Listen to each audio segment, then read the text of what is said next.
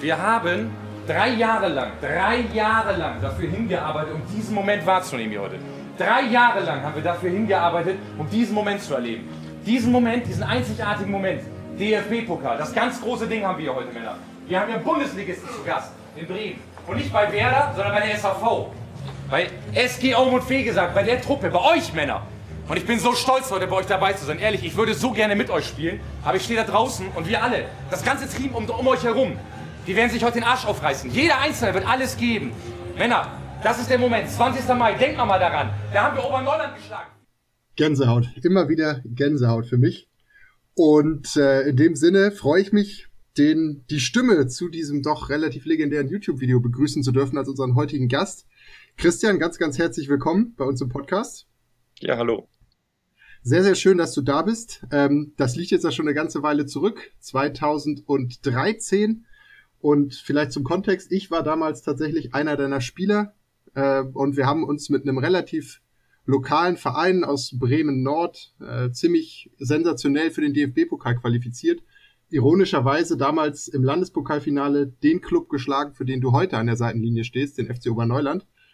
Und ähm, darüber wollen wir auch sprechen. Und da ich ja nun auch jahrelang dich als Trainer erleben durfte, muss ich vielleicht mal gleich dazu sagen, dass ähm, die Medien natürlich gerne sich dann auf, auf solche Szenen wie diese doch ziemlich legendäre Halbzeit an oder äh, Vorspielansprache stürzen, aber dass du natürlich auch äh, außerhalb davon ein äh, im positivsten Sinne Fußballverrückter und ein äh, ganz, ganz großer Trainer bist, der äh, alles das, was ich am Ball nicht gelernt habe, das habe ich dir zu verdanken. Ähm, wie ist das für dich, wenn du das, das so hörst, jetzt sieben Jahre danach? Äh, erstmal ganz, ganz liebe, nette Worte von dir, mein Lieber. äh, ich muss erst mal vorweg sagen, äh, ich vermisse dich. Du bist ja nun nicht mehr in Bremen und äh, das war eine sehr, sehr schöne Zeit mit dir und auch mit der Mannschaft.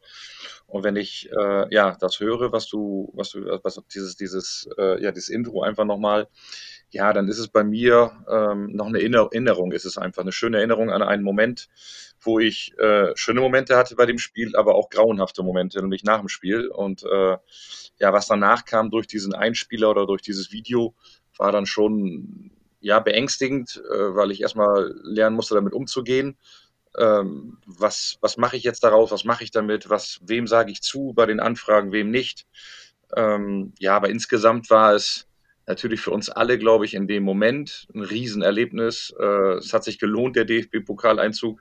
Und äh, ja, den kann man eigentlich jedes Jahr mitnehmen, wenn es geht.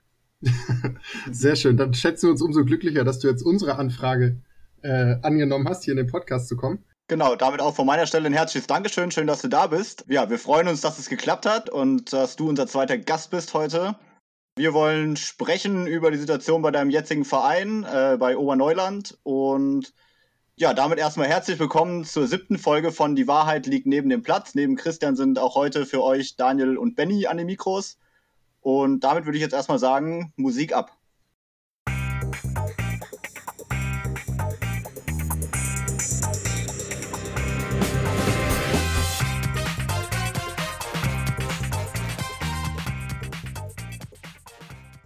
Ja, nach den wunderbar warmen Worten, meine Gänsehaut verschwindet gar nicht mehr. Auch ich erinnere mich natürlich gerne an die Zeit zurück. Aber heute sind wir nicht da, um in Erinnerung zu schwelgen. Aber auch das sollten wir dringend mal wieder tun bei einem äh, Getränk deiner Wahl. Aber jetzt geht es tatsächlich um die aktuelle Situation. Und nachdem wir vor zwei Wochen ja vor allem die, ähm, den Profifußball rund um die aktuelle Corona-Krise beleuchtet haben, wollen wir uns jetzt mit, ich würde sagen, der Schnittstelle zwischen Amateur- und Profifußball auseinandersetzen. Ich weiß nicht, ob das eine faire Beschreibung ist für das Niveau, auf dem sich der FC Oberneuland gerade bewegt. Immer wenn ich euch zugucke, dann wirkt das nicht mehr wie Amateure. Aber vielleicht, Christian, kannst du erstmal für die, die Hörerinnen und Hörer, die den FC Oberneuland noch nicht kennen, mal so euren Alltag beschreiben außerhalb von äh, Corona. Also was für was für ein Team hast du um dich herum? Wie ist der FC Oberneuland aufgestellt? Wie stellen wir uns so euren Alltag als ähm, erste Herrenmannschaft beim FC Oberneuland vor? Ja, ähm, der FC Oberneuland hat ja schon eine äh, ereignisreiche Geschichte, sag ich mal, auch in den letzten Jahren. Ich meine, vielleicht fange ich damit erstmal an, vielleicht kurz aufzurollen, damit die Zuhörer auch verstehen, was aktuell einfach los ist und so ein bisschen in der Geschichte nochmal zurückzublättern beim FCO. Und äh, ja, wie du schon sagtest, der FC Oberneuland, damals 2013 war ich auf der anderen Seite mit Fegesack und wir haben das Pokalfinale erreicht gegen einen damaligen Regionalligisten, der finanziell stark angeschlagen war, ähm, ja, eigentlich kurz vor der Insolvenz war und dieses Pokalspiel für damals für den FC FCO extrem wichtig war, um überhaupt noch ja, finanziell eine Chance zu haben, eigentlich äh, ja, zu überleben. Sie haben dieses Spiel dann gegen uns verloren, äh, gegen den damaligen, also damals SG Om und Fegesack und damit ging mit dem Verein erstmal alles zu Bruch, muss man sagen. Die Insolvenz wurde damals dann beantragt, äh, man rutschte runter bis in die Bezirksliga Bremen. Und äh, bis dato war Oberneuland die klare Nummer zwei in Bremen, hinter Werder über Jahre hinweg in der Regionalliga, hatte dort ja auch einmal die zweite Runde, ich glaube, gegen Koblenz erreicht ähm, hat gegen Borussia Dortmund auch im DFB-Pokal schon gespielt im Weserstadion. Ähm, also hat einfach schon tolle Erlebnisse gehabt, dieser Verein. Damals mit einem Mäzen, der ja alleine sozusagen regiert hat, diesen Verein. Und ja, da war der Ruf, das Image des Vereins wirklich sehr, sehr, sehr schlecht in Bremen. Es waren halt die Reichen, die, die, die Snobs, die, die sozusagen von oben herab guckten und den Rest der Amateurszene eigentlich gar nicht beachten wollten. Und äh, ja, das ist natürlich ein Riesenproblem für uns gewesen. In den vor drei Jahren, wo ich hingekommen bin zum FC Oberneuland, war der Weg schon vor meinen, von meinen Vorgängern schon sehr gut. Äh, Günther Hermann, der ja Weltmeister, der nicht auf dem Platz stand selber, aber 90 Weltmeister wurde, war der sportliche Leiter oder ist der sportliche Leiter aktuell auch noch von mir und hat damals auch die Mannschaft zunächst einmal übernommen nach der Insolvenz. Danach kamen noch weitere Trainer und am Ende stand man jetzt wieder in der Bremenliga und äh, auf Platz 7. Und dann kam ich vor drei Jahren zum FCO und äh, der FCO hat in diesen drei Jahren haben wir weiter ganz hart daran gearbeitet, an, an der Imagepflege des Vereins, also wirklich äh, dieses schlechte Image abzulegen was uns, glaube ich, auch ganz gut gelungen ist. Und das liegt auch daran, dass man die Mannschaft umstrukturiert hat und die ganzen Strukturen der ersten Herren, nämlich indem man einfach sagt, dass wir uns eigentlich auf demselben Niveau bewegen wie die anderen Vereine oder die Top-Vereine in der Bremenliga auch. Nämlich wir haben reine, reine Jungs, die, äh, ja, die einfach beruflich ihrem Job nachgehen, Ausbildung, Studenten, sonstiges und keine Vollzeitfußballer sind, sondern die hatten vor der Zeit vor 2013 eigentlich viele, viele Fußballer, die wirklich davon gelebt haben beim FC Oberneuland. Ja, und das ist halt eben nicht mehr bei uns so äh, und äh, war auch nach 2013, nach der Insolvenz natürlich auch nicht mehr so. Also eigentlich schon seit sieben Jahren jetzt. Äh, trotzdem sind wir immer noch die Reichen und man denkt immer noch von außen zum Teil, dass bei uns horrende Summen gezahlt werden. Aber wir sind da ganz transparent und offen, ähm, gehen mit den Zahlen auch ganz offen um. Und so ist es eigentlich jetzt in den letzten drei Jahren uns gelungen, dass der Verein äh, ja ein deutlich besseres Image hat. Ähm, ja, ich glaube schon, dass wir sympathisch wirken. Wir haben zuletzt eine, eine Studie über die Uni abwickeln lassen von Studenten, die sich darum äh, gekümmert haben, einfach mal eine Umfrage zu starten, extern, wie der Verein aus, äh, sozusagen nach außen äh, wahrgenommen wird. Ja, und das war sehr positiv. Das war ein sehr guter Ansatz von dem, was wir uns erarbeitet haben und wollen daran weiterarbeiten. Und dazu gehört die Mannschaft, die eben halt jetzt dreimal die Woche nur noch trainiert, nicht so wie vor dieser Zeit, sondern ganz normal wie in der, in der fünften Liga dreimal die Woche Training. Zum Teil trainieren wir viermal, also auch mal Samstagmorgen, wenn wir Sonntag spielen, weil dann ist der Zeit, das Zeitfenster für mich von Donnerstag bis Sonntag zum Spiel zu lang. Ja, und ich muss einfach der Mannschaft ein Danke sagen, immer wieder, dass die Jungs das mittragen und Samstagmorgen um 10 Uhr dann auf dem Platz stehen und eine Stunde sozusagen ein Abschlusstraining absolvieren. Also die Jungs ähm, haben eigentlich den ganz normalen Alltag wie du und ich, wie jeder andere auch. Die gehen ihrem Hobby nach, dem Fußball, haben aber neben dem Fußball eben auch noch ja, viele andere wichtige Aufgaben, die sie einfach auch noch in ihrem Leben meistern müssen. Ja. Also ist, glaube ich, die Schnittstelle sozusagen das als Grauzone zwischen Amateur- und Profibereich nicht, was die Gehälter angeht, aber was die Professionalität angeht, ja doch so, weil, also Abschlusstraining Samstagmorgen, das gibt's in der Kreisliga, glaube ich, eindeutig nicht. Nee, ich glaube, das machen auch, also machen bei uns natürlich in der Liga auch nicht viele, aber das ist genau das, was, was diese Mannschaft und diesen Verein auszeichnet, dass wir sehr, sehr hungrige junge Leute haben, junge Spieler, die fokussiert sind, die noch klare Ziele haben, die, die wollen und wir wollen alle gemeinsam ja unbedingt in diese Regionalliga.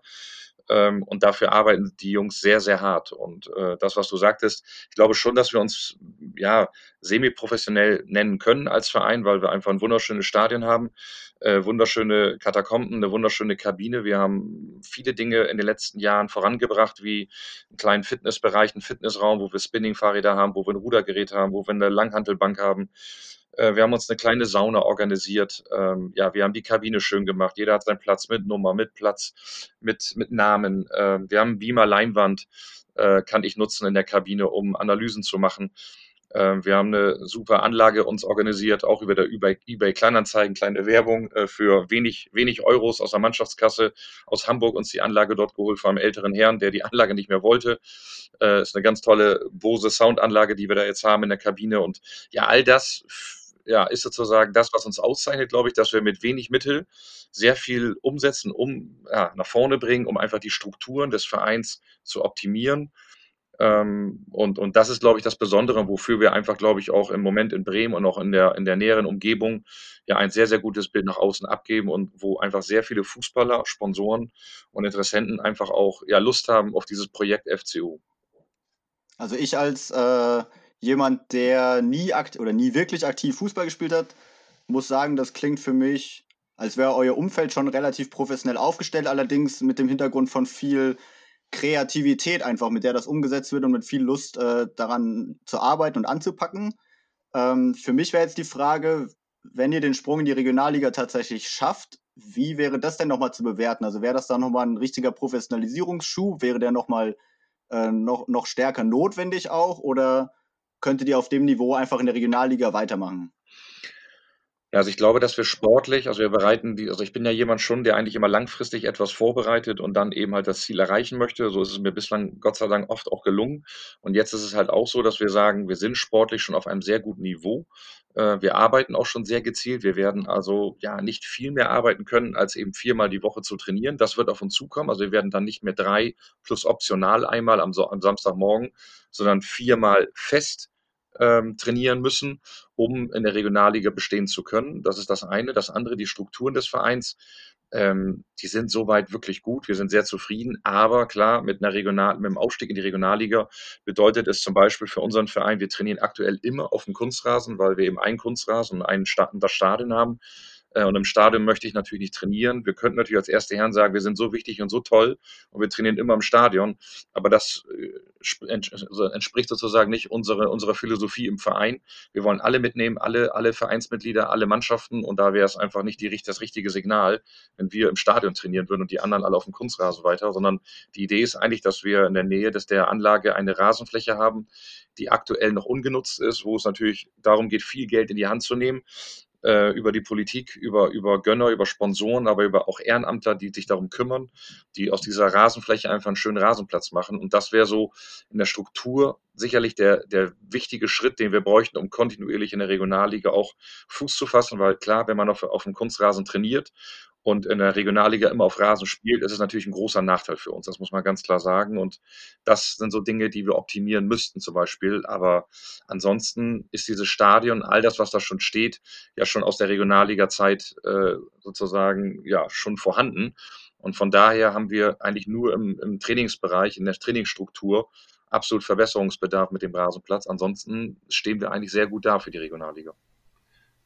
Nun malt, also wir haben ja sehr schön die also vielen Dank auch nochmal für die historische Einordnung. Du malst ein wunderbares Bild vom FC Oberneuland, sozusagen vom lokal verhassten, ich nenne mal eine Profi-Analogie, Red Bull Leipzig, den großen Mäzen, den Reichen mit Geld, sympathisch wie Fußpilz und in sehr kurzer Zeit sozusagen die Kehrtwende geschafft zum wirklich sympathischen Club. Und kleine Anekdote, ich kann das insofern aus jetzt nicht wissenschaftlicher Sicht wie eure Studierenden, aber aus persönlicher Sicht bestätigen. Vor einigen Jahren, ich glaube, es war der ähm, Oberliga-Auftakt des SC Borgfelds habe ich mit meinen Schwiegereltern zusammen ein Spiel von euch gesehen in Borgfeld.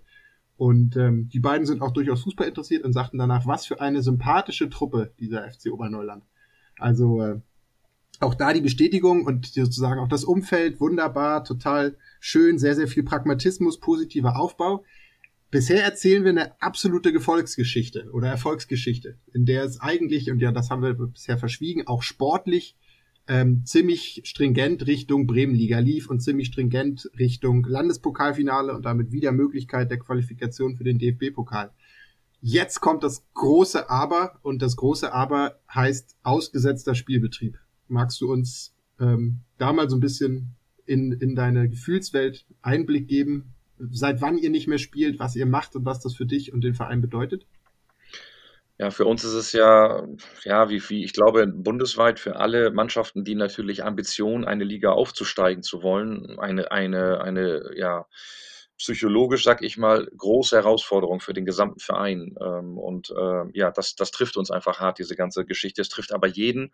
Und ich möchte einfach auch nochmal deutlich sagen, natürlich gibt es Wichtigeres als den Fußball und als den Amateurfußball. Nur klar, wenn man, wenn man mehrere Jahre hinweg mit einer Mannschaft, mit der wir jetzt zusammenarbeiten, diese Mannschaft besteht aus, ja, aus 70 bis 80 Prozent aus der Mannschaft wie vor drei Jahren, wo ich dort begonnen habe. Das heißt, wir haben, wir sind, wir nennen uns auch immer wie eine kleine Familie. Wir sind eine Familie. Äh, und wenn diese Familie äh, dieses Ziel hat, Regionalliga, und du bist eigentlich jetzt auf dem besten Weg, zumindest äh, selber die, die Möglichkeit zu haben, über die Relegation diese, dieses Ziel zu erreichen. Und dann wird es dir genommen. Auf diese Art und Weise, mit dieser knüppelharten Konsequenz, ist es jetzt erstmal alles vorbei. Ähm, dann tut das natürlich weh. Und wir haben jetzt schon deutlich länger als die anderen Mannschaften pausiert, weil wir die letzten beiden Spieltage gar nicht mehr gespielt haben, weil es daran lag, dass wir ja schon ja, ich würde jetzt nicht sagen Publikumsmagnet sind, aber klar gucken viele gerne den FC Oberneuland im Moment und schauen gespannt, was da passiert. Und wir hätten in den letzten beiden Spielen, bevor sozusagen auch äh, ja, die, die, die Behörden gesagt haben, es ist Schluss mit Fußball, ähm, hätten wir gegen den TuS Schwachhausen und gegen den Bremersv gespielt. Bremersv, im letzten Jahr hatten wir zwischen der Partie, also zwischen diesen beiden Mannschaften, einen, einen Zuschauerrekord von viereinhalbtausend Zuschauern. Das war eine Wahnsinnskulisse. Da ging es damals natürlich um Platz eins und zwei. Wir waren beide auf Augenhöhe. Aber trotzdem ist das Spiel sehr, sehr interessant für viele, weil der Bremersv auch einen ganz nagelneuen Rasen jetzt bekommen hat in ihrem Stadion. Und wir sollten den einweihen dort. Und davor sollten wir gegen Schwachhausen spielen. Schwachhausen ist Zweiter, wir sind Erster. Und da konnten wir nicht spielen, weil der Kunstrasen von der Maximalgröße der Zuschauerzulassung nicht zugelassen war. Somit hatten wir zwei Wochen schon Pause. Dann, da haben wir schon trainiert und, und haben gedacht, Mensch, ne, weitermachen. Wir, wir werden unsere Spiele bekommen. Wir müssen einen Rhythmus halten. Wir sind eigentlich gut in die Rückrunde gestartet oder sehr gut sogar. Ja, und dann haben wir diese zwei Wochen Pause gehabt und jetzt diese Corona, ich glaube, das sind jetzt schon drei Wochen ja, glaube ich, oder fast vier. Somit sind wir jetzt schon fast sieben Wochen raus aus dem Spielbetrieb. Und ähm, ja, deshalb ist es natürlich für alle Seiten extrem schwierig, weil es ist doch klar, man weiß, oder aktuell ist das, wir sind im Pokal-Halbfinale, aktuell ja auch. Äh, das Pokalfinale findet bei uns zum ersten Mal in Oberneuland statt. Also mehr Motivation kann man ja gar nicht haben, als zu wissen, man kann das Pokalfinale in Oberneuland spielen. Man steht auf Platz 1, hat eingereicht als einzige Mannschaft. Das heißt, die Relegation wäre uns sicher in Bremen äh, oder für den Bremer Verband dort anzutreten. Und jetzt musst du halt gucken und weißt, hast kein richtiges Ziel vor Augen, weil du nicht weißt, wann es losgeht, ob es wieder losgeht und wie es losgeht. Und da auch wieder großes Kompliment an die Jungs. Wir arbeiten seit sieben Wochen kontinuierlich weiter. Ja, eine Art Homeoffice sozusagen über, über Videokonferenzen trainieren wir weiter. Und ja, ich habe trotzdem immer 18 bis 20 Leute bei den Videokonferenzen und wer es nicht schafft, in der Zeit da zu sein, aus beruflichen Gründen, der schickt mir das dann irgendwann abends, nachts oder am nächsten Morgen, die Einheit per Videosequenz. Ja, und das zeigt, glaube ich, wie, wie, wie wichtig uns das allen ist und wie sehr wir es nicht verstehen können, wenn Leute einfach sagen, bundesweit, ach, wir annullieren das jetzt einfach und starten einfach neu. Also das kann jemand nur sagen, der aus meiner Sicht den Sport äh, nicht liebt, der für mich auch nicht ambitioniert arbeitet und der auch keine Empathie hat, weil das würde ich nie sagen, auch wenn ich Fünfter, Sechster wäre, dass ich dem Erstplatzierten einfach sage, äh, so wie auch schon geschehen bei uns in Bremen, einige, einige, äh, ja, ja, was sage ich, andere Vereine, andere Verantwortliche, die gesagt haben, ja, dann hat Oberneuland halt Pech. Und so eine Aussage ist für mich absolut unverständlich. Wären denn bei euch äh, ja die klassische Lösung, die ja immer diskutiert wird von Geisterspielen, etwas, wo ihr sagt, ja, würden wir dann gerne mitnehmen, bevor es gar nicht weitergeht? Oder sind Zuschauereinnahmen und auch die Zuschauer, dass die einfach präsent sind vor Ort, doch so ein wichtiger Faktor, dass man darauf auch nicht verzichten will und kann? Ja, man muss Bremen anders sehen. Also Bremen ist das kleinste, der kleinste Landesverband. Bremen hat das wenigste Geld bundesweit in den Vereinen. Äh, wir haben 75 Vereine in Bremen, äh, die Amateurvereine, die sozusagen sich gegenseitig die Zuschauer wegnehmen. In so einer kleinen Stadt mit 75 Vereinen kann man sich vorstellen, dass die Zuschauermassen bei uns nicht anrücken. Allein, weil Werder ein sehr sympathischer Verein ist, rücken dort Samstag jede Woche 40.000 hin oder alle zwei Wochen. Das heißt, wir haben diese Zuschauerzahlen nicht. Wir sind mit dem FC Oberneuland aktuell im Schnitt so etwa bei 180 bis 220 Zuschauer im Schnitt. Das heißt, äh, von denen sind natürlich auch einige dann Trainer mit Lizenzen, Schiedsrichter mit Lizenzen, die umsonst reinkommen. Das heißt, für uns sind Zuschauerzahlen oder Einnahmen natürlich trotzdem wichtig, weil man damit die Schiedsrichterkosten deckt und andere Kosten deckt. Aber es sind jetzt nicht die Massen. Das bedeutet, wir können jetzt nicht wie Rot-Weiß Oberhausen oder, oder Alemannia Aachen, die ganz klar gesagt haben, wir spielen nicht ohne Zuschauer, weil es für uns ein finanzieller Einbruch wäre, den wir gar nicht auffangen könnten. Das ist in Bremen für keinen Verein relevant und alle Bremer Vereine könnten ohne Probleme, ohne Zuschauer spielen. Ist natürlich nicht spannend und nicht toll, aber im Notfall könnte man das so durchziehen. Ich glaube aber nicht, dass der Bremer Fußballverband, auch wenn wir diese Möglichkeit haben und auch die kurzen Wege haben, in denen wir viele englische Wochen spielen könnten, weil wir einfach kurze Wege haben in Bremen, äh, das werden wir nicht tun. Ich glaube, es wird bundesweit eine einheitliche Entscheidung geben oder zumindest wird, werden wir angepasst an Niedersachsen, an Schleswig-Holstein und Hamburg. Also der norddeutsche Verband wird, glaube ich, da zusammenhalten. Und deshalb wird Bremen da keinen Alleingang machen können, auch wenn wir es vielleicht machen könnten. Relativ einfach. Wie, also, wie geht's aus deiner Sicht denn weiter? Also, ich, es gibt ja, äh, das, das ist ja relativ analog, ob im Profifußball oder bis runter in den Amateurbereich. Ähm, ich fand deinen Einschub sehr wichtig zu sagen, natürlich äh, gibt es wichtigere Dinge als den Fußball, aber gerade wenn man gehört hat, mit was für einem Herzblut du, dein Team und das Team um das Team äh, diesen Sport auch betreibt, dann ist das ähm, für viele irgendwie auch mehr als nur die schönste Nebensache der Welt. Von daher finde ich es völlig okay, dass man das auch, auch mal so ähm, sich anguckt. Und meine Überlegung ist, was sind die Optionen? Also die Bundesliga wird vermutlich irgendwann mit Geisterspielen weitermachen, damit da wirklich der Kalender einigermaßen eingehalten werden kann. Ähm, weiter nach unten, und ich glaube, in den Bereichen sind wir dann in der Oberliga, beziehungsweise dann in Bremen in der Bremenliga, ähm, gibt es die Überlegung, die komplette Saison zu annullieren. Es gibt Möglichkeiten, am grünen Tisch ähm, Dinge zu entscheiden, was natürlich vor allem relevant ist bei den Auf- und Abstiegsplätzen. Aber wie geht's aus deiner Sicht, wenn du heute eine Hypothese abgeben müsstest, wie geht's weiter? Oder anders gefragt, spielt ihr in diesem Jahr noch eine Relegation um die Regionalliga? Ja, weil du, weil du darauf ja ansprichst. Also ich glaube, da sollte man vielleicht auch noch mal etwas, etwas sagen zu der Sache, dass wir äh, medienmäßig sozusagen, ja, dort sozusagen vom, von Radio Bremen, also einem großen TV-Sender hier in Bremen, ähm, die haben über uns berichtet, über die Situation auch. Und das lief dann auch am Samstagabend letzte Woche in der Sportschau. Wir waren also mit, mit involviert, der FC Oberneuland dort. Und ähm, ja, es geht genau darum, was du gerade sagst. Es geht uns darum, dass, dass wir gehört werden als kleiner Verein, dass wir nicht einfach übergangen werden, dass nur die erste und zweite Liga, dass darüber gesprochen wird und entschieden wird, weil es da einfach um viel Geld geht. Bei uns geht es um, um Ehrenamt äh, im Verein. Es geht darum, dass, dass eine Mannschaft im schlimmsten Fall völlig auseinanderbricht in tausend Teile, weil man kann sich ja vorstellen, wenn, das habe ich auch so in, mit den Medienberichten ja ganz klar gesagt, ich weiß nicht, wie es weitergeht für uns, wenn wir jetzt nicht die Chance bekommen, sportlich aufzusteigen weil man kann sich ja vorstellen, äh, wenn man einem Sportler sagt, pass auf, die Saison wird annulliert und du sollst nächstes Jahr einfach wieder neu starten, ähm, wer soll sich motivieren? Also ich kann das nicht, ganz klar. Also ich habe auch ganz klar gesagt, das kann ich nicht. Das ist für mich dann ein, ein, ein, ein großes Problem, ähm, ja, mich da wieder hinzustellen, zu sagen, ja, wir starten einfach nochmal neu. Auch gerade in dem, hinter dem Hintergrund, dass wir jetzt in, in den letzten beiden Jahren äh, zweimal Zweiter geworden sind in den Jahren, wo ich da war und um einen Punkt gescheitert sind an dem, an dem Meistertitel und jetzt in diesem Jahr wirklich drauf und dran sind, äh, uns, das, das, das lassen wir uns auch nicht mehr nehmen. Davon sind wir auch überzeugt, mit dem Punktevorsprung und auch mit der Qualität, die wir haben. Aber jetzt werden wir einfach gebremst. Und, und das ist halt eine groß, ein großes Problem. Deshalb macht man sich natürlich Gedanken, wie es weitergeht und man überlegt, was könnte man, was könnte man machen, wie könnte man das lösen, so dass, dass die meisten äh, irgendwie damit leben könnten. Und ich sage dir ganz ehrlich, äh, darüber denke denk ich fast jeden Tag nach. Und ich finde aber keine perfekte Lösung. Ich finde keine Lösung, wo ich jetzt sagen würde, das finden alle gut, das finden alle toll. Ich glaube, das, das fällt ja allen schwer, deshalb gibt es ja auch noch keine Lösung. Und äh, ich wünsche mir einfach nur, ganz ehrlich, dass es, dass es diesen Fair-Play-Gedanken auch gibt in diesem, in diesem Moment. Und äh, der Fair-Play-Gedanke kann nicht sein, und das wäre für mich so das, das schlimmste Szenario, muss ich sagen, wenn einfach annulliert wird. Das bedeutet für mich ganz klar aus sportlicher Sicht ein Verein oder Vereine, die oben stehen, die gut gearbeitet haben und nicht nur der FCO, sondern das sind ja auch hier bei uns in Bremen und Umgebung, muss man, muss man sagen, tauschen wir uns gut aus, die gerade die Tabellenführer aktuell und wir unterhalten uns, die Trainer und Verantwortlichen und sagen alle dasselbe. Es kann nicht sein, dass wir bestraft werden für gute Arbeit und Mannschaften, die eigentlich absteigen, werden belohnt für ihre schlechte Arbeit, sage ich mal, in diesem Jahr und bleiben in der Liga. Das heißt, es bleiben ja alle in der Liga, starten wieder neu. Und das kann es nicht sein. Also diese Lösung kann es nicht geben. Deshalb, äh, wenn man da Mittelmaß finden sollte, ist ja von vielen die Aussage, Absteiger gibt es nicht, Aufsteiger ja.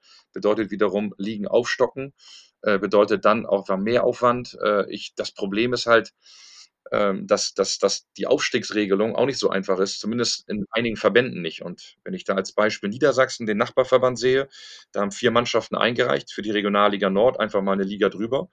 Und davon ist der erste der direkte Aufstieg, der zweite spielt eigentlich Relegation, Platz drei und vier, hat, glaube ich, ein Spiel weniger, könnte also mit dem ein Spiel mehr sofort auf Platz eins, äh, zwei wieder stehen, äh, hätte das Relegationsspiel damit sicher. Und dadurch kommt da ein Riesenproblem in Niedersachsen auf uns zu. Und in Bremen da wieder oder in Hamburg und Schleswig-Holstein, jetzt rein aus, aus dem norddeutschen Verband gesehen, ist es einfach. Da gibt es von der Oberliga in die Regionalliga jeweils eine, eine, ein Bewerber. Man könnte also alle drei aufsteigen lassen und es gibt keinen, der sich aufregen könnte in der Liga. Alle würden sagen, gut, die gehen hoch und stocken auf. Und das macht es, glaube ich, so schwer, auch von der Regionalliga in die dritte Liga wieder. Und ja, und die Bereiche nach unten genauso. Ne? In der Landesliga, Bezirksliga genau dasselbe. Da werden immer wieder Tabellen sein, wo es nicht gerade gerückt ist mit den, mit den, mit den Spielen. Und dadurch haben wir diese Probleme, glaube ich. Ihr seid ja, äh, wie du berichtet hast, also unter den Clubs untereinander im Gespräch und tauscht euch da regelmäßig aus. Wie sieht es denn aus? Also von Verbandsseite fühlt ihr euch da aktuell eher im luftleeren Raum stehen lassen oder habe ich, das, hab ich das richtig so wahrgenommen? Ähm, ja, ich muss da einfach mal den Rainer Koch einfach in Bayern als, als absolut positiv erwähnen. Ich finde, er hat es, also der ganze Verband, nicht er, aber der Verband hat es für mich überragend äh, geregelt, transparent, offen. Ich fand es bemerkenswert, wie er die, die Online-Konferenz geschaltet hat, wo er davon erzählt hat, dass er schon seit mehreren Wochen mit allen Vereinen, wirklich allen Vereinen im Dialog ist. Dass man da natürlich nicht ewig im Austausch ist, in stundenlangen Gesprächen, ist klar, aber dass man zumindest das Gefühl hat, man wird mit, mit, mitgenommen, man wird gehört das finde ich sehr wichtig und das ist bei uns in Bremen so erstmal nicht passiert, muss ich sagen. Und darüber haben wir uns auch ausgetauscht, auch mit dem Verband, ich persönlich auch schon und habe einfach gesagt, dass ich das nachvollziehen kann, weil der Bremer Fußballverband natürlich auch wieder Ehrenamtler hat, viel mehr als, als hauptamtliche Leute.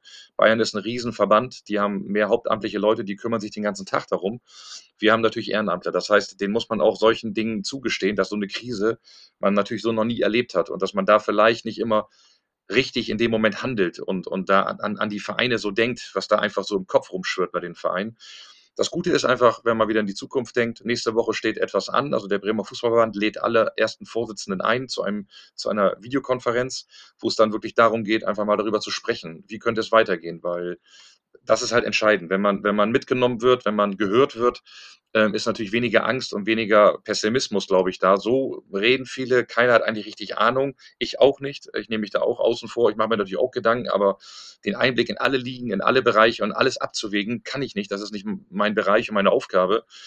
Man wünscht sich einfach nur, dass man, dass man verstanden wird und, und dass man, dass man uns einfach berücksichtigt. Alle, alle Mannschaften, die aktuell oben stehen und die, die aufsteigen wollen weil, wie gesagt, es ist einfach nicht nur Hobby, es ist nicht nur, ich sag jetzt mal böse Kreisliga-Fußball, wenn man sich trifft und man sagt, gut, man spielt Kreisliga A oder B, mein Gott, ist auch egal. Dadurch bricht bei uns nicht zusammen, aber bei uns hängt es wirklich mit Sponsoren, mit Sponsorentreffen, mit Vereinbarungen zusammen. Wir haben natürlich, wir brauchen viele Sponsoren, die uns helfen, diesen, diesen teuren Weg, die Regionalliga anzugehen.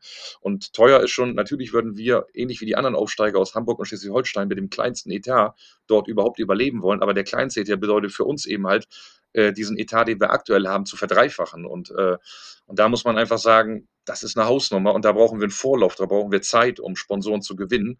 Und aktuell ist natürlich diese Ungewissheit ein Riesenproblem für die Planung, für die Kaderplanung und für die Sponsorenakquise. Die Kaderplanung hast du ja angesprochen.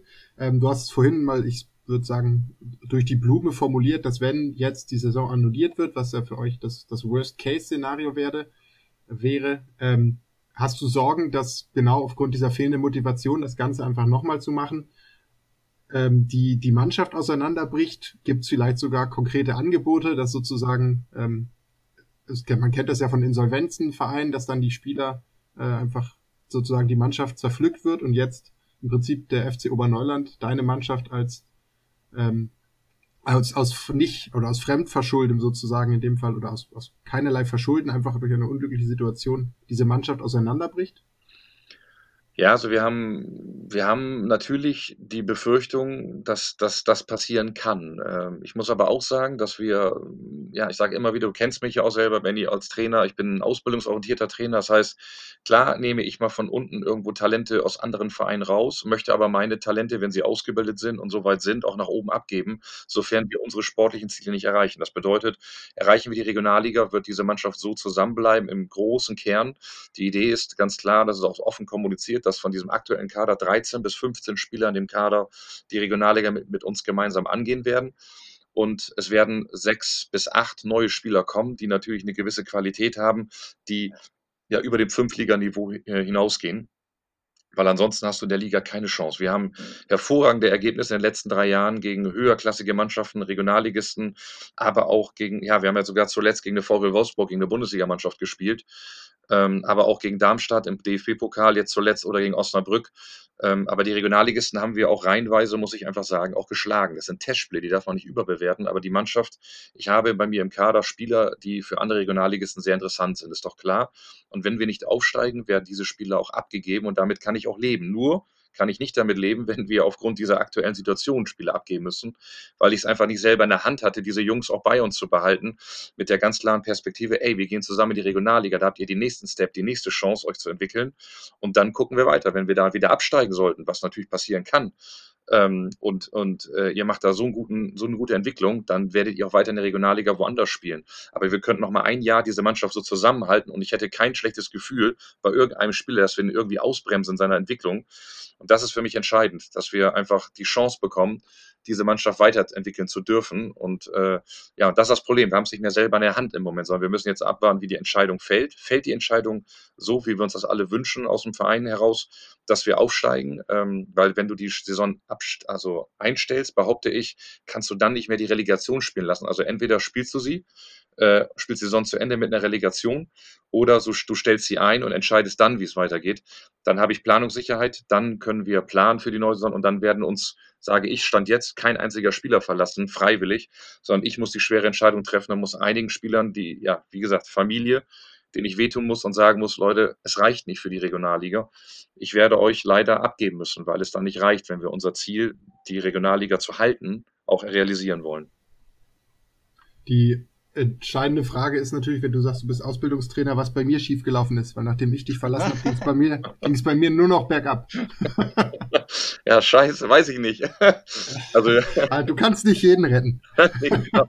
nein, aber nein, du, du hast, du hast ja, ich sag ja immer wieder, du warst ja the brain für mich. Äh, also, so, so, so, ja, da kann man ja auch mal sagen, was für ein Abiturszuschnitt du hattest, das wird, äh, habe ich glaube ich keinen Spieler nach, die, nach dir wieder gehabt ähm, der sowas drauf hat. Ich habe im Jugendbereich einen, muss ich sagen. Bei mir, ich bin ja auch Jugendtrainer seit zehn Jahren parallel und äh, trainiere meinen mein, mein mittleren jetzt aktuell, meinen Elfjährigen. Meinen Großen habe ich ja abgegeben, jetzt vor, letztes Jahr. Habe bei den Kleinen wieder angefangen. Und bei ihm habe ich einen Spieler in der Mannschaft, wo ich sage, den nenne ich auch wie dich, The Brain, weil der einfach auch, der ist so aufnahmefähig und der lernt so schnell und der kann so viele Dinge so schnell umsetzen und erkennt auch drumherum, um den Fußball herum, einfach auch wichtige Entwicklungen da warst du einfach natürlich ein ganz besonderer Kerl, ne, der einfach fehlt, muss ich ganz klar sagen. Oh, das ehrt mich sehr. Ja, die Qualität auf dem Platz war dann äh, begrenzt. Ich habe es dann neben dem Platz eingebracht und inzwischen nur noch mit der Stimme im Podcast. Aber das ist auch okay. Also ich höre ich hör raus, du bist ein Exot im Fußballgeschäft. er hatte auch starke Konkurrenz. Er hatte damals wirklich einen Torwart vor sich, muss ich sagen. Das war schon, also es war eine starke Konkurrenz. Wir hatten auch eine tolle Mannschaft, aber wie gesagt, Benny hatte ja, seine Qualitäten auch neben dem Platz, die ich nicht missen möchte, definitiv. Und sportlich, gut, wenn du es nicht gepackt hast, irgendwo weiter, ja, dann musst du an dich selber, du musst dich selber reflektieren und überlegen, woran hat es gelegen? Ne? Ja, woran hat es gelegen? Ne? Ja, das fragt man sich dann immer. Einfach zu faul, würde ich sagen. Und naja, lassen wir das. Das ist ein anderes Thema. Daniel, hast du noch eine Frage?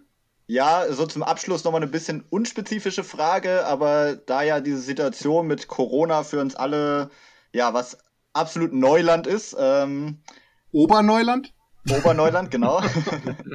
habe ich, äh, ja, hab ich mir nur gedacht, wenn man jetzt ein paar Wochen zurückblickt, wo das alles ja noch nicht wirklich abzusehen war, wie unwirklich kommt dir diese Situation jetzt vor?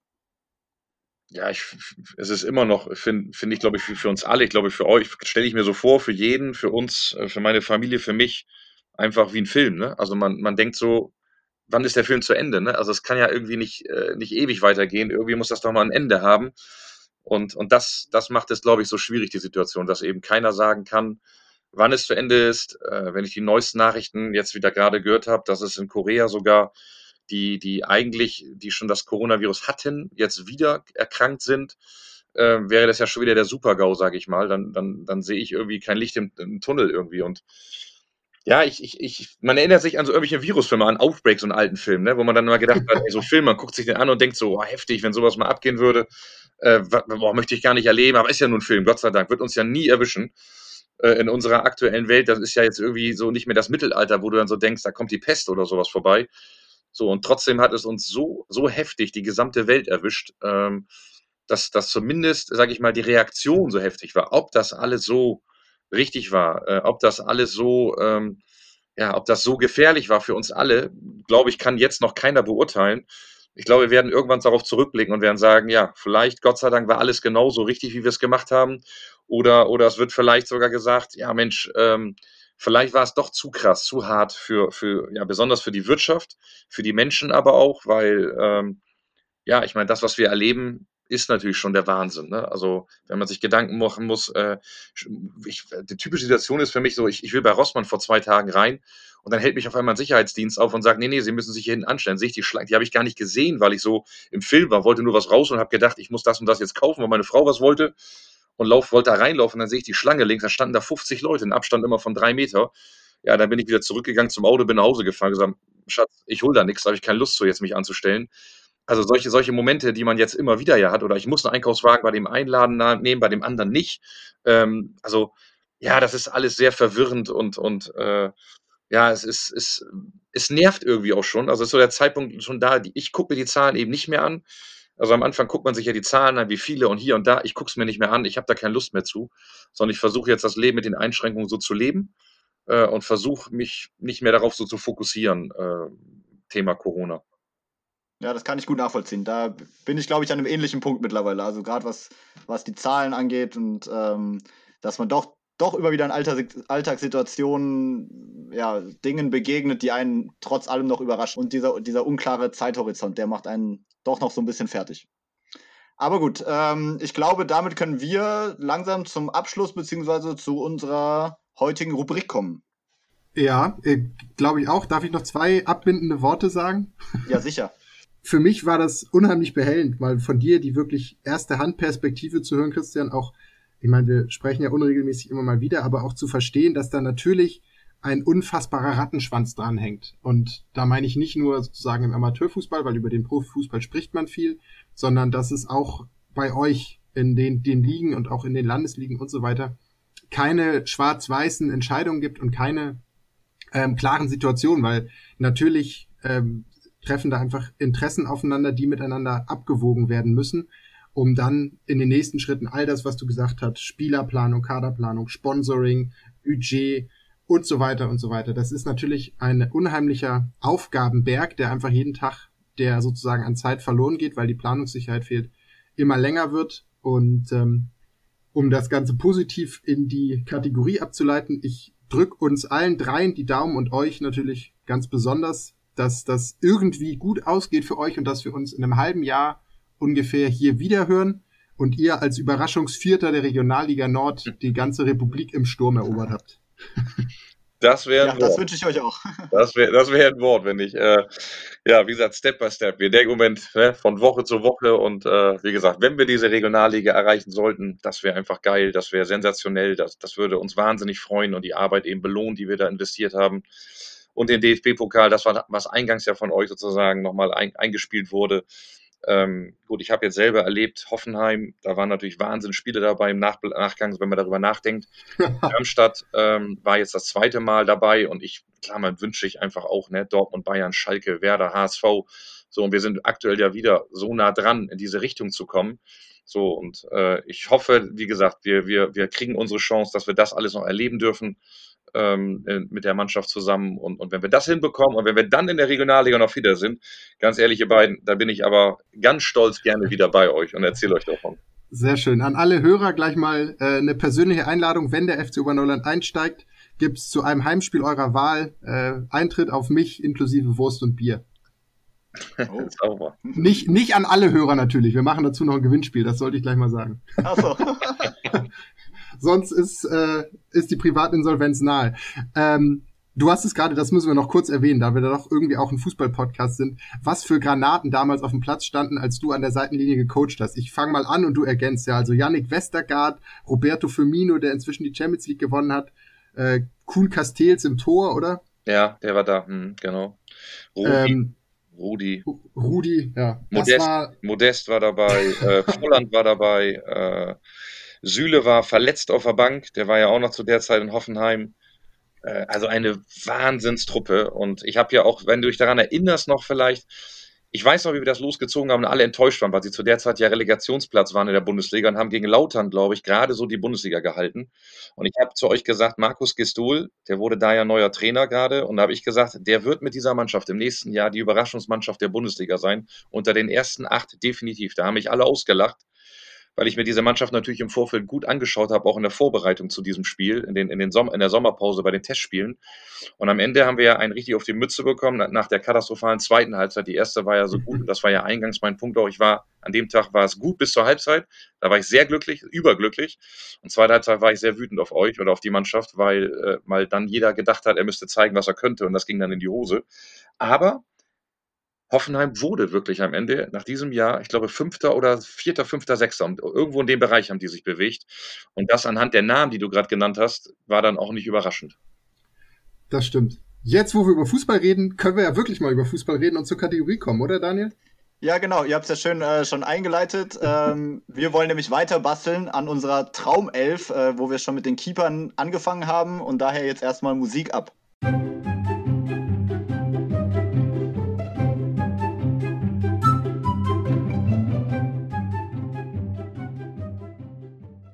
Okay, ähm, ja, beim letzten Mal haben wir, wie schon gesagt, die Torhüterposition besetzt in dreifacher Ausfertigung. Äh, heute wollen wir uns der Abwehr widmen. Und ja, wer war's denn? Das müssen wir schon ah, noch. Wer war's denn? Äh, wir hatten Ron-Robert Zieler. Als überragendster Ersatztorhüter dank der WM. Richtig. Ähm, Oliver Kahn. Oliver Kahn natürlich, stimmt. Weil er Oliver Kahn ist. Ja. Äh, und ähm, Robert Enke. Weil wir, Robert Enke äh, und, die, und, die und Sheila Wehr als, als Torwarttrainer. Stimmt. Und auf der Trainerbank äh, müssen wir jetzt auch noch einen dritten hinzufügen, neben Christian Streich und Hans Meyer werden wir natürlich Christian Arambasik dazusetzen. Ja, sicher. so, heute machen wir die Viererkette. Wir haben natürlich lange taktische Diskussionen geführt, aber wir werden mit Viererkette spielen. Ähm, das heißt, wir müssen uns jetzt noch kurz auf vier Verteidiger einigen und die Idee ist ja immer, äh, eine Mannschaft, die auf und vor allem auch neben dem Platz zu überzeugen weiß. Das heißt, ähm, Daniel, ich werde es dir gleich nehmen, einen, weiß ich nicht, Martin Hinteregger, selbst wenn er sportlich vielleicht verdient hätte, werden wir nicht aufstellen. Was? Was? Aber Christian, du willst du vielleicht mal anfangen? Du hast ja selbst auch, äh, das ist, wäre ja deine Position früher gewesen. Ne? Wen, wen würdest du vorschlagen? Ja, also für mich wäre ich finde einfach be bemerkenswert als Verteidiger und ich habe ihn gerne mal auch als Motivationsvideo genommen, weil ich ihn einfach als Menschen überragend finde in der Außendarstellung, als Führungsspieler, als Typ auf dem Platz, äh, Fair Play und eine brutale äh, Ehrgeizmaschine ist für mich Pujol. Also ich würde Pujol als Innenverteidiger setzen in so einer Viererkette, weil der einfach für mich alles mitbringt, was den Fußball auszeichnet, was du brauchst, um erfolgreich Fußball zu spielen und den Verein bestmöglich nach außen zu präsentieren ich würde da sofort einen Haken hinterhängen. Ich muss sagen, also der war ja auch besonders, weil er im heutigen Maß ähm, einfach eine ungewöhnliche Statur hatte für einen Innenverteidiger. Ja. Er war ja doch überdurchschnittlich klein. Ähm, und das dann auf diesem Niveau so lange so zu halten, ist beeindruckend. Und eine Szene werde ich nie vergessen. Ich glaube, es war 12, 2, also 2012 oder 2013 im, im El Clasico, wo, äh, wie es im Clasico halt so ist, irgendwie völlig verrückt und Zuschauer haben äh, Sachen aufs Spielfeld geworfen und er hat immer so nebenbei, wenn der Schiedsrichter das gerade nicht mitgekriegt hat, die Feuerzeuge und was flog wieder vom Platz geworfen und hat seine Spieler wieder sozusagen animiert weiterzuspielen, weil er nicht wollte, dass das Spiel unterbrochen wurde. Einfach, ähm, also man muss sagen, das waren Madrid-Fans, also das sollte man dazu sagen, das macht die ganze Geschichte dann, dann rund. Ähm, also wirklich ein Sportsmann durch und durch. Ich weiß nicht, Daniel, wie du siehst, aber ich würde ihn ohne Bauchschmerzen in die Innenverteidigung stellen. Ja, hätte ich gar kein Problem mit. Ähm, da ihr beide jetzt äh, diesen Fairplay-Gedanken so schön nochmal illustriert habt, würde ich gern weitermachen. Bitte. Äh, und euch zwei Spieler zur Auswahl stellen. Da können wir uns dann für einen von beiden entscheiden. Du hast jetzt hier mit den Hinteregger schon madig gemacht. ähm, nachdem ich aber vor zwei Wochen hier als Eintracht-Fan entlarvt wurde, äh, habe ich es mir jetzt auch nicht nehmen lassen, zwei ehemalige Eintracht-Spieler äh, mir auszusuchen dafür. Der erste wäre äh, Mike Franz. Äh, Hauptargument, dass man den in der Mannschaft haben muss, ist, dass man ihn nicht in der gegnerischen Mannschaft haben will. also ist für mich der Klassiker, klassische Spieler, den man einfach nur hasst, wenn er gegen einen spielt. Und äh, sobald er zu uns gewechselt war, wurde er bei uns megamäßig abgefeiert. Äh, dazu meine persönliche Geschichte. Äh, also ich stehe immer im Block so, dass wenn die Eintracht normalerweise zuerst auf die andere Seite spielt, Mike Franz dann immer auf unserer Seite gespielt hat, die erste Halbzeit. Äh, und da war für uns klar, die ersten zwei, drei, vier, meistens hat es gar nicht so lange gedauert, also die ersten paar Minuten haben wir nur Mike Franz beobachtet, weil man ganz genau wusste, der haut seinen Gegenspieler erstmal richtig um, um zu zeigen, wer was auf dem Platz Sache ist. Ähm, das heißt, es war immer wert, ihn zu beobachten. Ähm, ich nehme Option 2. Ja. Option 2 Option zwei ist praktisch Mike Franz in Clever. Das ist Carlos Zambrano. Ähm, ah, also ja. der hat praktisch genau das gleiche gemacht, nur deutlich cleverer, deutlich weniger gelbe Karten. Äh, ich erinnere mich an ein schönes Elf-Freunde-Interview mit Robert Lewandowski, wo er mal gefragt wurde, wer der unangenehmste Gegenspieler war. Und er hat wie aus der Pistole geschossen Carlos Zambrano geantwortet. ähm, ja, der Gute hat leider einen nicht mehr so schönen Karriereverlauf gehabt nach Frankfurt. Also viele kurze Stationen, viele Laien. Ist jetzt aber bei Boca Juniors unter Vertrag, wie ich gesehen habe. Oh, das ist natürlich auch sympathisch. Ja. Christian, was meinst du? Also ich finde Mike Franz äh, ungefähr so sympathisch wie Coronavirus, deswegen. Aber ich genau deshalb hätte ich ihn genommen, äh, weil als Verteidiger, wenn du sozusagen äh, ja so sympathisch wie der Coronavirus bist, dann hast du halt, ja. halt, haben die Stürmer ein Problem. Ich finde von Mike Franz, was ich auch gehört habe von Leuten, die auch gegen ihn gespielt haben, kann ich das nur bestätigen. Äh, gegen den hat keiner gerne gespielt. Ich kann jetzt aber nicht äh, genau sagen, ob wir es hinbekommen, einen, einen vernünftigen Spielaufbau zu gestalten mit den Leuten, die wir dann zusammen spielen. aber jetzt sagen wir mal, wenn wir, wenn wir, wenn wir ähm, Abwehrpressing spielen und gegen, gegen Barcelona kicken äh, oder gegen Real Madrid, dann würde ich sagen, kommen wir, äh, ja, kommen wir mit Mike Franz auch ganz gut hin. Dann lass uns doch zur Güte, das ein, also Spielaufbau ist ein super Hinweis. Ich hatte auf meiner Liste noch relativ weit oben Mats Hummels, einfach ja. weil ich den sympathisch finde und weil ich ihn im Spielaufbau ähm, unfassbar finde. Also das, ähm, also er hat natürlich auch immer mal wieder dunkle Momente, aber grundsätzlich ist seine Ruhe am Ball und seine Fähigkeit, die intelligenten Pässe wirklich in die, äh, wie heißt das so schön, die äh, Packing-Werte sind bei ihm überragend, weil die Anzahl der überspielten Gegner doch immer wieder hoch ist. Sonst lass uns doch Hummels auf die Bank setzen und wenn wir dann mal wirklich das Spiel machen müssen, dann können wir ihn bringen. Okay, wunderbar. An Hummels habe ich auch gedacht, muss ich ganz ehrlich sagen. Also für mich ist Hummels genau, wie du es auch beschreibst, Benny. Äh, der wird zwar immer, jetzt, jetzt je älter er wird, desto, desto schlechter wird er geredet von Leuten, aber es ist halt einer der besten Innenverteidiger, die wir je hatten, weil er eben genau das, was du sagst, alles mitbringt und sehr, sehr intelligent ist. Das gefällt mir immer bei Spielern. Ne, Benny, das ist das ganz Schöne, wenn wir einen Fußball der Birne haben. Ne, und, und, und die das umsetzen, was du denen erzählst als Trainer. Also da ist er äh, ja perfekt. Und für den Spielaufbau, genau wie du sagtest, wenn wir in den Rückstand geraten, muss er kommen. Ja, äh, an der Stelle noch, ich frage mich immer, äh, jetzt um die Brigitte-Zuhörerin oder die Brigitte-Leserin unter unseren Zuhörerinnen nochmal zu bedienen, ich frage mich, wie ein Spieler wie Mats Hummels, der glaube ich wirklich für den durchschnittlichen Fußballspieler überdurchschnittlich reflektiert und intelligent ist, es wie einer Frau wie Kati Hummels aushält. Aber das ist äh, für eine andere Folge.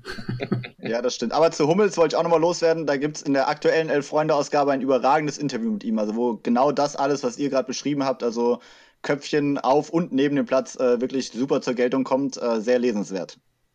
Okay, damit ist er definitiv in der Mannschaft. Und wenn er sich im Training anbietet, verdrängt er Mike Franz aus dem zweiten Intervall. so, was machen wir denn auf den Außenverteidigerpositionen? Da habe ich eine lange Liste. Aber äh, wollt ihr mal, Christian, hast du einen Favoriten unter den Außenverteidigern? Ähm, ja, dürfen wir auch welche, äh, klar, ich habe ja, Pujol spielt ja auch nicht mehr, da würde ich ganz klar sagen, Philipp Lahm, ne? Philipp ja. Lahm ist schon dann so der, der, ja, der Beste, den wir auch in den letzten Jahren hatten, ne? Also in Deutschland, sage ich mal. Und als deutscher Spieler, sage ich mal. Und dann, für den finde ich halt auch. Auch wenn der auch veräppelt wird von Olli Pocher immer wieder und äh, von anderen Leuten mit seiner Größe, aber gerade weil er so klein ist, gerade gerade weil er so aussieht wie so ein kleiner Junge, hat er sich unglaublich viel Respekt verschafft auf dem Feld und hat seinen Job mehr als überragend gemacht. Und der fehlt der deutschen Nationalmannschaft auch, muss man ganz klar sagen. Den Spielertypen haben wir so nicht. War auf meiner Liste auch ganz weit oben. Er war auch einer ja. der ganz wenigen, der den Rücktritt aus der Nationalmannschaft zum richtigen Zeitpunkt erwischt hat. ja. ja. Genau. Und also ja, kann, also- kann, ich, kann ich nur zustimmen. Also Lahm überragend. Vor allem, wenn wir sagen, auch außerhalb des Platzes. Ich meine, der ist ja inzwischen ähm, auch als Unternehmer unheimlich aktiv, investiert in nachhaltige Firmen, die sich im Umweltschutz und in anderen äh, gesellschaftlich relevanten Themen engagieren, was man gar nicht so mitkriegt. Also der ist nicht weg vom Fenster, sondern macht im Hintergrund unheimlich viel ähm, Gutes, Gutes für unsere Welt. Also da muss ich auch mal sagen, also ja, das, da habe ich äh, nicht so viel Ahnung wie du, da hast du dich anscheinend besser informiert, aber ich finde, äh, neben dem Platz kam er mir immer zu aalglatt rüber. Ähm, da war er nicht so mein Typ und ich habe auch immer noch so ein bisschen negativ im Hinterkopf die ganze Geschichte, wie er Ballack als Kapitän abgesägt hat in der Nationalmannschaft, aber das sind andere Nebenkriegsschauplätze. Kann ich mich gar nicht mehr dran erinnern. Ja, da gab es dann so während der WM, was war das, 2010, wo Ballack verletzt war, hat er dann in meinen Augen zu einem sehr unglücklichen Zeitpunkt, aber wahrscheinlich schon mit Kalkül gewählt, so ein Interview gegeben aller, äh, ich weiß nicht, warum ich die Kapitänsbinde wieder abgeben sollte, auch wenn Michael Ballack wieder da ist, ähm, was ja auch sein gutes Recht ist, aber ich finde, er hat der Mannschaft damit auch keinen guten Dienst erwiesen, weil es noch im Turnier auch war und Mhm. äh, damit viel Unruhe reingebracht hat. Ja, jetzt erinnere ich mich langsam. Jetzt, wo du Michael Ballack ansprichst, freue ich mich schon darauf, das Mittelfeld zu diskutieren. Aber, also ich glaube, Philipp Lahm können wir dreimal einen Haken hintersetzen. Ja. Ähm, dann haben wir noch einen Außenverteidiger. Da habe ich auch einen ganz klaren Favoriten. Äh, mach- ja, ich, mach- ich mache mal einen Vorschlag, dann will ich, ich erkläre ihn erstmal nicht. Äh, dann hören wir mal deinen, Christian. Mein Vorschlag wäre Roberto Carlos. Was hättest du, Christian? Habe ich auch dran gedacht, aber ich hätte wieder so aktive Leute und für mich ist halt aktuell, ich beobachte ihn halt sehr, sehr gerne und zeige auch ganz viele Situationen von ihm, weil das für mich aktuell überragend spielt. Im Moment der Beste für mich ist David Alaba. Der zwar jetzt im Moment natürlich Innenverteidiger spielt, notgedrungen, weil die ja keine Leute haben, aber vor der Zeit, also gerade unter der Zeit Pep Guardiola, hat er die Position komplett neu gespielt, weil er als Außenverteidiger ganz oft äh, ins Zentrum reingezogen ist. Auch im, im, Spielaufbau fand ich ihn halt sehr, sehr spannend, wie er sich in die Halbräume bewegt hat und sich von der Außenbahn weggelöst hat. Ähm, das hat er immer wieder gemacht und das hat er schon geprägt. Und da hat er ja neuen, eine neue Idee reingebracht in diese Position. Und äh, deshalb bin ich von dem einfach insgesamt auch begeistert als Außenverteidiger. Aber Carlos, Roberto Carlos, keine Frage. Also wenn wir den haben, der knallt ja auch mal einen Freischuss aus 30 Meter rein. Und zwar so, dass es nicht aussieht wie ein Torwartfehler. Ja. äh, ich würde, ja, ich wäre auch mit beiden absolut einverstanden. Ich bin so ein bisschen geneigt, auch Alaba zu sagen, weil ich es ihm, glaube ich, schulde. Ähm, die Eintracht hat vor vielen, vielen Jahren, ich glaube, ich habe mittlerweile, ich habe vor kurzem bei Facebook das Highlight-Video reingespielt bekommen, weil es zehn Jahre her ist mittlerweile. Da haben wir in den letzten zwei Minuten ein Spiel gegen den FC Bayern 0-1 äh, in ein 2-1 gedreht. Und David Alaba hat, glaube ich, eins seiner ersten Spiele gemacht und beide Gegentore ziemlich mitverschuldet. Und ich habe danach gesagt, also der wird wohl keine Karriere machen. Ähm, von daher hat er mich eines Besseren belehrt und von daher bin ich es ihm so ein bisschen schuldig, ihn hier in diese Mannschaft mit aufzunehmen. Jetzt, also ich, wir können gleich entscheiden. Jetzt muss ich zwei Anekdoten, äh, weil du sagst, dem traue ich keine Karriere zu. Total witzig. Genau den Moment hatte ich beim, ich glaube, ersten oder zweiten Bundesligaspiel von Bastian Schweinsteiger. Das war im Olympiastadion in Berlin. Und da hat er sowas von hölzern äh, gegen Billy Rayner von der Hertha damals einen Elfmeter verursacht, dass ich zu meinem Vater neben mir gesagt hat, der Schweinsteiger wird wieder zur A-Jugend degradiert und wird nicht mehr spielen. ähm, da merkt man, dass wir beide zu Recht nur über Fußball reden. Und ähm, bei Alaba, den finde also ich bin auch, ich bin mit Alaba total fein, weil ich den auch unheimlich witzig finde. Ich habe vor Ja. vielen Jahren, das war 2013 tatsächlich auch, ähm, mal in der Vorbereitung den Audi Cup mir in München im Stadion gegönnt. Also irgendwie so ein Vorbereitungsturnier. Damals waren FC Bayern, Manchester City, AC Mailand und ich glaube Sao Paulo aus Brasilien. Da spielt auch keine Rolle. Und wenn man so im Stadion ist und dann so ein Vorbereitungsspiel oder Kick sich anguckt, dann hat man ja viel Zeit. Und ich habe mal die Dynamik Ribery Alaba mir angeguckt, die ja wirklich auch teilweise kongenial waren. Ich habe keine zwei Fußballer seitdem gesehen, die so unfassbar viel auf dem Platz miteinander diskutiert haben. Wie ein altes Ehepaar. Also jeder Laufweg, jedes Hinterlaufen, jeder nicht gespielte Ball, jeder doch gespielte Ball wurde im Prinzip noch in der Szene von den beiden äh, seziert und diskutiert. Damals waren die Dominanzverhältnisse noch völlig klar. Also Ribery hat Alaba gesagt, wo es lang geht. Aber ich habe seitdem, glaube ich, keine zwei Spieler mehr getroffen, die die so unfassbar viel kommuniziert haben. Von daher wäre er auch für die für die auf dem Platz Kommunikation gut. Ja, dann haben wir es doch, oder? Dann haben wir Alaba äh, links, Lahm rechts. Das ist sehr Bayernlastig, ne? Hummels, Kahn. Aber ja, gut, das ist halt auch einer der besten Vereine bei uns. Ja, und du machst ja alle anderen Spieler madig direkt. ja, sorry. Also gut, Roberto Carlos haben wir, haben wir noch auf der Bank. Äh, das ist nach meinem Wissen keine Bayern-Vergangenheit. Das stimmt.